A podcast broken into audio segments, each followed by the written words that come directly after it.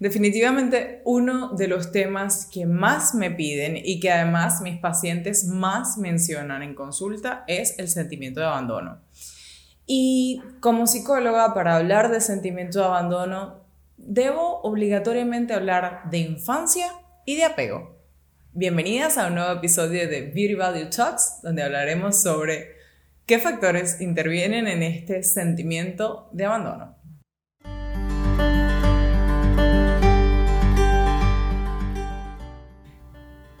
Conocemos como sentimiento de abandono em, requiere obligatoriamente mirar a nuestra infancia. porque Los primeros años de vida son fundamentales en la vida adulta, en el crecimiento y en el desarrollo de un ser humano.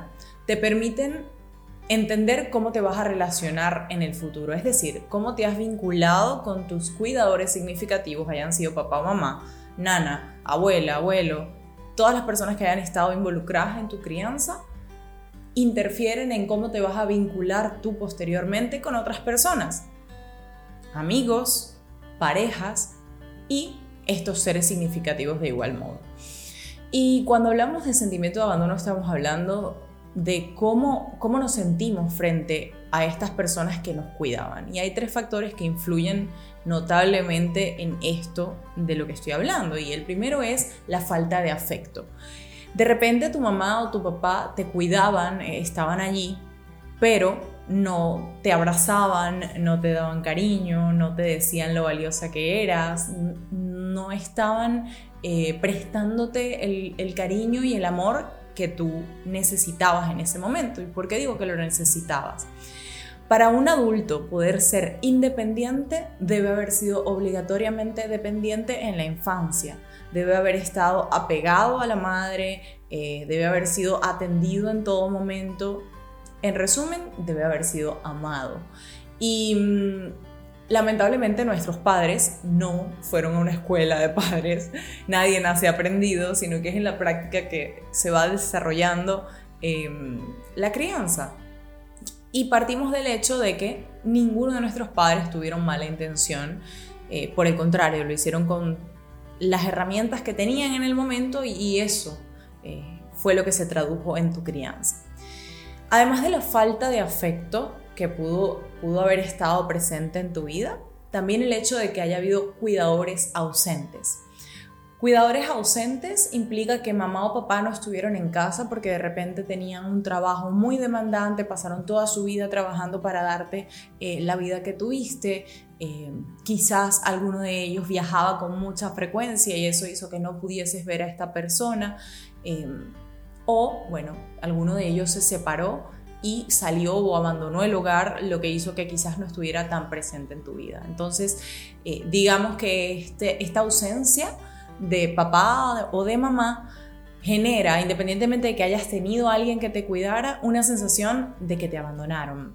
Y por último, el haber tenido una relación dañina entre ellos porque algo que los padres no necesariamente consideran es que los niños no deben estar involucrados en los problemas de los adultos. Y a veces terminan inmiscuidos los niños escuchando eh, situaciones que se viven, como por ejemplo la infidelidad, que suele ser un factor eh, importante porque viene a separar la pareja, viene a influir en la dinámica y si de esto se entera el niño o la niña, eh, bueno, corre el riesgo de entonces pensar que papá o mamá pueden abandonarlo eh, por la infidelidad y de ahí en adelante creer que otras personas pueden abandonarlo por la infidelidad, es decir, que otras personas pueden ser infieles, porque si mamá y papá, que son los seres que más queremos en ese momento, nuestras figuras de, eh, de admiración, fallaron, pues, ¿qué nos dice que otras personas no pueden hacerlo?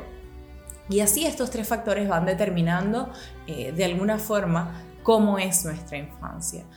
Eso va a traer como consecuencia que tengas un apego seguro o inseguro. No vamos a ahondar demasiado en estos temas del apego particularmente porque para eso será otro episodio del podcast.